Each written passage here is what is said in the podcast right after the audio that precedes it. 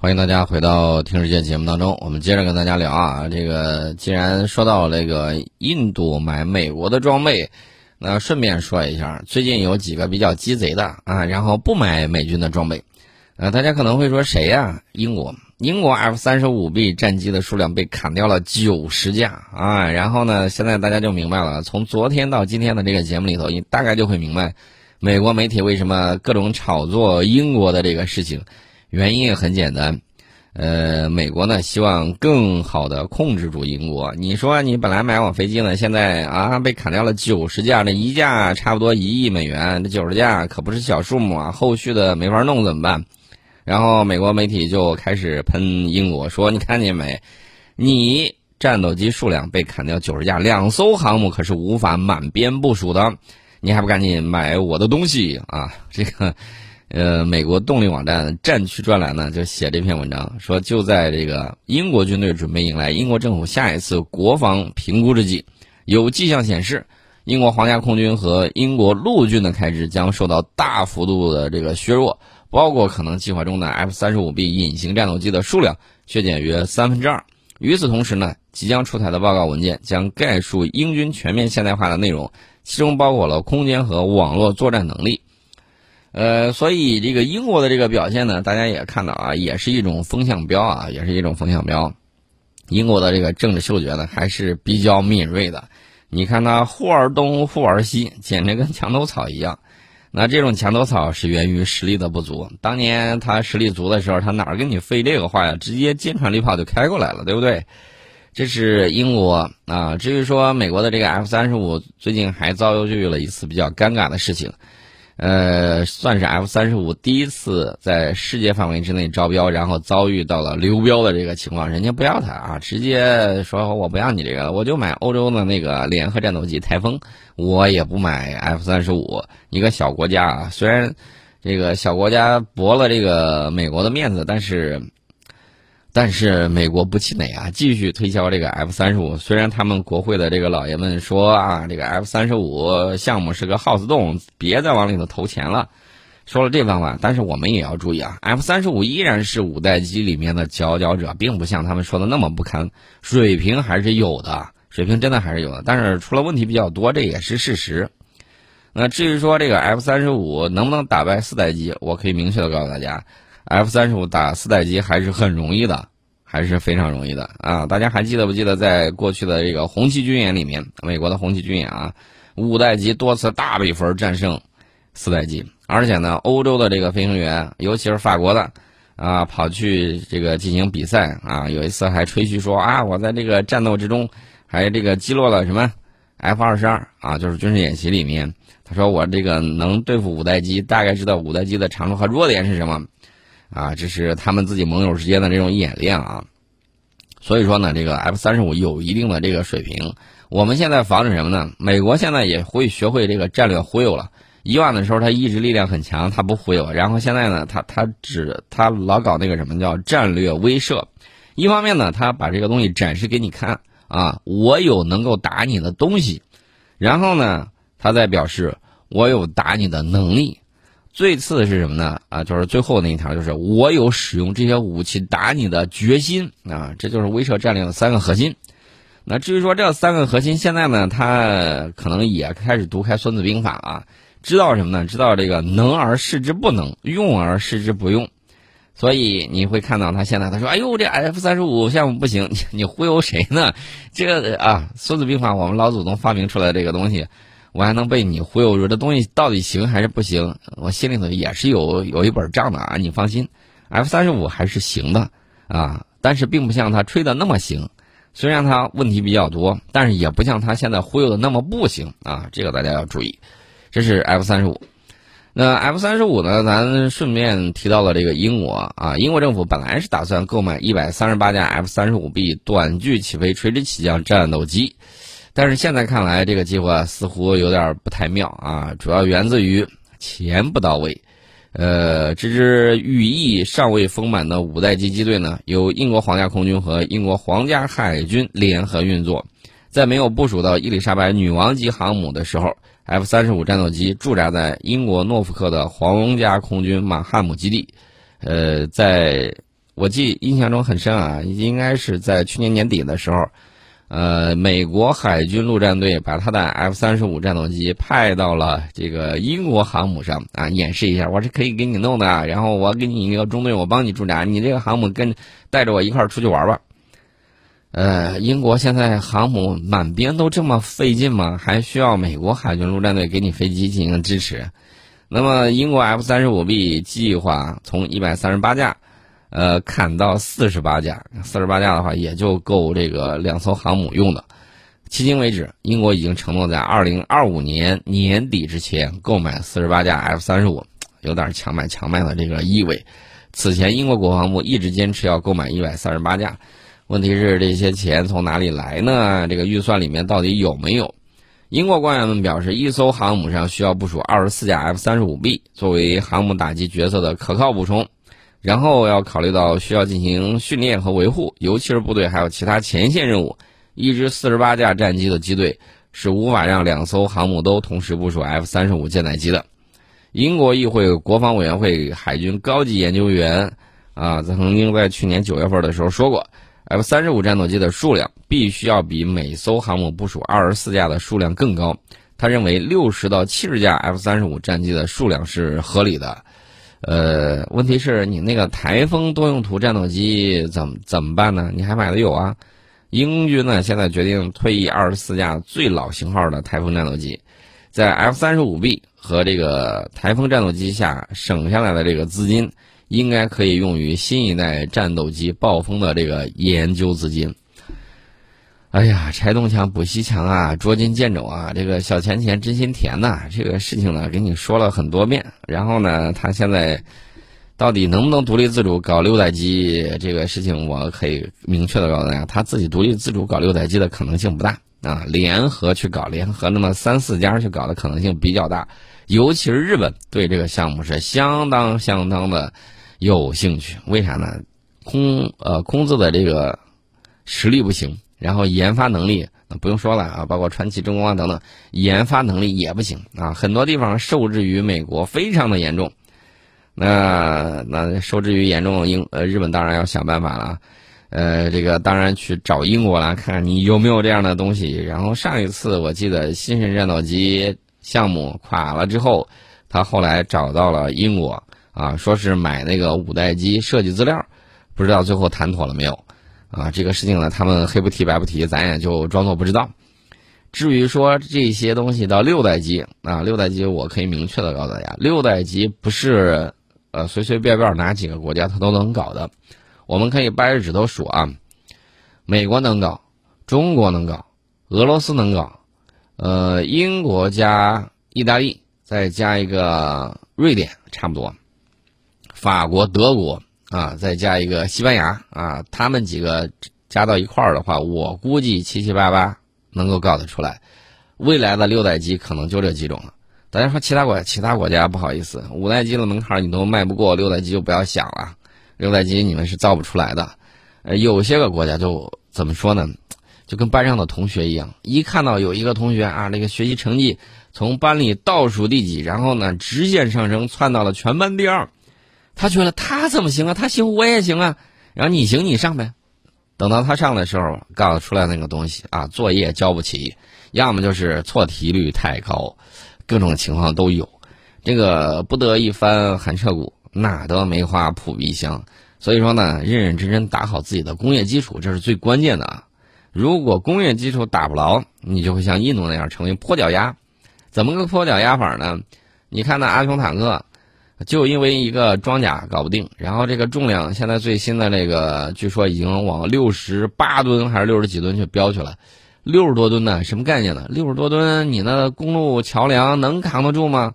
万一走到哪个桥那儿，哎，大家还记得去年的时候，他往山上去运坦克，结果走到一个小桥的时候，运坦克那个平板车重量太重，直接把桥给压塌了，连车带坦克一块儿周到沟底儿去了。过了一个星期，那个桥终于修好了。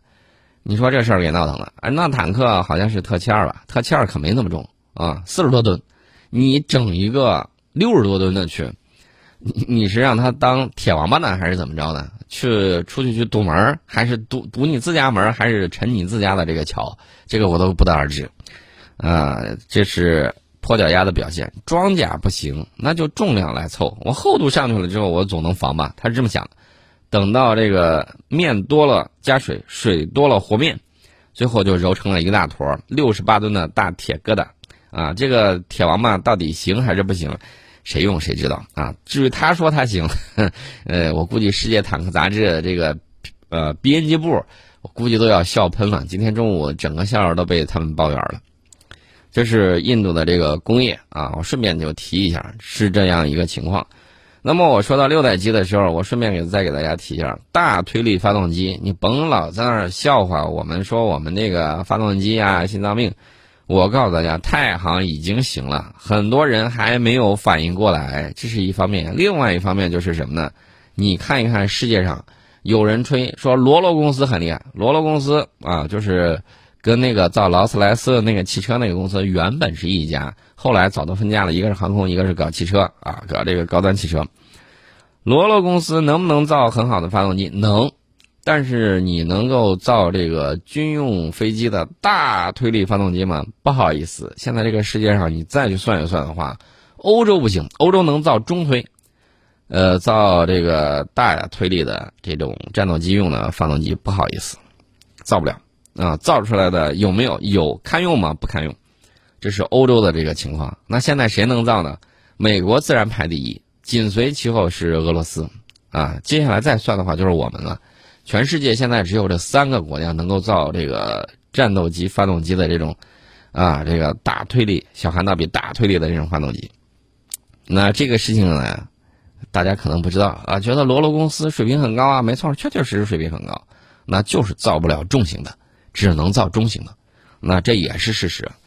咱们呢可以同时造中型的，也可以造重型的。那当然了，材料学啊，还有这个设计啊，还有各种各样的这种工艺技术的这个不断进步呢。我们慢慢也越来越好，但是呢，跟世界上最先进的水平相比，我们虽然在已经在同一阵营了，但是呢，在有些领域还是需要看到别人的这个长处，啊，这个博采天下为己用啊，而且呢，一定要不骄不躁。等到六代机横空出世的时候啊，这个时间呢，大概在二零三五年之前，时间也很快啊，一眨眼就过去了。十几年之后，你会发现。六代机，哎，可能就要露出一些这个啊真面容了。到那个时候，这个发动机呢，跟现在又不一样了。啊，六代机，我们跟美国是站在同一起跑线上的。至于说谁的更厉害，那就要看谁的这个设计理念更符合历史发展的这个潮流和趋势。我们先进一下广告，广告之后跟大家接着聊。欢迎大家回到《听世界》节目当中。我们刚才呢，给大家聊到了最近一段美国媒体比较起劲儿啊，又是喷英国啊，说你这个不买我的这个飞机咋咋咋咋咋地啊。最近呢，他还在喷土耳其，说啊，这个土耳其啊，土耳其这个事儿呢再说一下。土耳其它不是有国产坦克吗？本来这个坦克呢，打算用的是美国的这个动力包，但是美国呢，这个因为跟土耳其关系闹掰了，闹掰了之后呢，美国当然就不让他用了。那土耳其国产坦克呢？些这全世界去找啊，找这个可用的动力系统，找来找去找去找来，找到了韩国。然后美国媒体大嘴巴一说：“哎呀，韩军坦克不咋地，曾经因为动力问题出现过岔子。”你言下之意就是你装备他的动力系统，等着你坦克趴窝吧。这个一黑黑俩啊，这个还是很有意思的。现在这个韩国也不知道还吹不吹自己的这个泡菜了啊？这个泡菜这个东西呢，我们全国各个省份基本上都有。而且有不同的口味，光四川省一个省就有各种各样的口味的泡菜。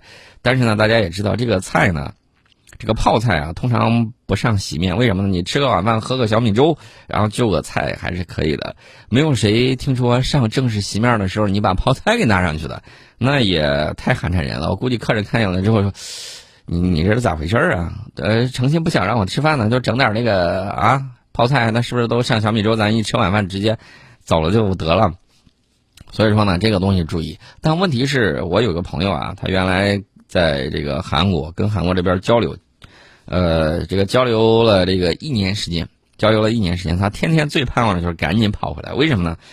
实在是瘦了好多斤呐啊，瘦了好多斤。我看的时候我说你怎么保持这么苗条？他说你去韩国待一年半载的，你马上你跟我一样瘦，没没啥东西吃啊。这个韩军坦克，我记得原来自己吹嘘自己的这个东西很厉害。呃，不光吹嘘这个，人家看到自己能够造那个金鹰教练机的时候，我记得九十年代啊，当时九十年代能造这个喷气式教练机了，哎呀，特别开心呐，说这个韩国怎么怎么样能够造这个，呃，喷气式教练机了，还是独立自主。我心说这个喷气式教练机、喷气式飞机，我们上个世纪五六十年代都能造了，你你现在到过去三十年了，你造个这个，你你有啥好嘚瑟的？后来想一想。有的时候他就是这个样子，他越是没有啥，他越需要吹嘘啥啊，越需要从那个文化上给自己找补啊，就是找爹，各种找，找来找去，找去找来，然后呢就陷入了自我膨胀而不能那个什么，而不能自持。为啥这么说呢？你看有哪些？把神话故事当自己起源的，通常都是没有什么历史的，他没法找啊，他没有确切的这个史书记载啊，他没招，那怎么办？他就一股脑把它推到神话故事传说里头。这个东西有没有一定的合理成分？有啊，尤其是在巫和这个科学没有分家之前，呃，这个巫术啊什么之类的这种东西啊，口口相传的有一些神话故事，大概能够讲一下这个起源是什么，但是比较模糊。确切的，你还得看你史书记载。中国的这个史官制度是异常发达的啊，有什么事儿都给你记下来。但是别人不好意思，别人要么文字不咋地啊，要么呢就是没有发明纸，呃，这个载具不行啊。反正呢，他们都是大约嘛。在这个情况之下，你越是进行数字分析，越是进行那个科学分析，越接近于那种技术发展啊，那怎么样呢？你的个这个文明就越发达。所以这就是一个表现。你看那些凡是拿神话传说当起源的，通常都没啥文化自信啊。这个大家不用在网上跟他们太过于争辩。为啥呢？原因很简单，因为他们没自信，你再去刺激他，这简直是这个什么拿小棍戳蛤蟆一蹦蹦多高。关键是癞蛤蟆它扑到人脚面上，它不咬人，它恶心人呢，对不对？这是一方面啊。当然了，我也赞成啊，就是舆论的阵地，你不去占领，别人就会去占领。呃，想喷他们的时候，你想喷就喷啊！告诉大家到底是什么是真的，不然的话他会认为你不说话，然后呢，他认为他嗓门大，吧谎言重复一千遍，大家都认为他是真理了。呃，比如说他想抢什么端午节啊，比如说想抢一些其他什么之类的东西，这抢的都多了啊。这个情况呢，我们见识的也比较多。哎，我就想问一下，你们国家这个史书上啊，找找老书为啥都是汉字儿？啊，废除汉字，反正我估计日本人在那儿偷着了。日本说，我可没咋废废除汉字啊，将来我还会回来的，还会回到这个东亚的文化圈里头的。啊，虽然现在这个有人在我这儿驻军，我也很不得意，但是呢，呃，人家呢一向是师大主义啊，这个对韩国来说也是一个很好的这种借鉴吧。至于这个东西，我倒觉得到现代社会了，咱们更多的是讲究这个主权平等啊，我们一律愿意。平等对待，但是民间，我告诉你，你抢我们东西，然后呢，非赖说什么都是你的，这个我就有点呵呵哒了。你看你古代的这个刀剑啊，古代的刀剑受哪方面影响比较多呀？古代的时候受这个汉唐的这个影响非常的大，那近现代受日本刀、倭刀的影响也比较大。我想问一下，哪些是你独立创造出来的？啊，你可以给我举几个例子，独立创造有创造力的文明。它才是有生命力的文明，你哪哪都是从别人那儿学来的，你好意思说吗？一说，哎呦，这这形制，你在我们这儿找找的有，玩古玩的都知道啊。这个韩国人到咱们这儿看的那个马凳便宜，曾经大批量的收购马凳，为啥呢？回去装点他的这个博物馆，说，哟，你看这都是我造的，要注意啊，一定要注意这种情况。啊，这种情况还是有的，不是没有。前些年的时候，人家就大批量来收购，收购完了就往人家那博物馆一说，你看我的这个祖先怎么怎么样，也不管这个东西，人家要是能站起来说话的时候，我估计，那马蹄子得踢到他脸上去，踢到他脑门上去啊！您出门怎么让人给踢了呢？啊不，不是让人给踢了的，不好意思啊，说反了。我们今天呢，先给大家聊到这里。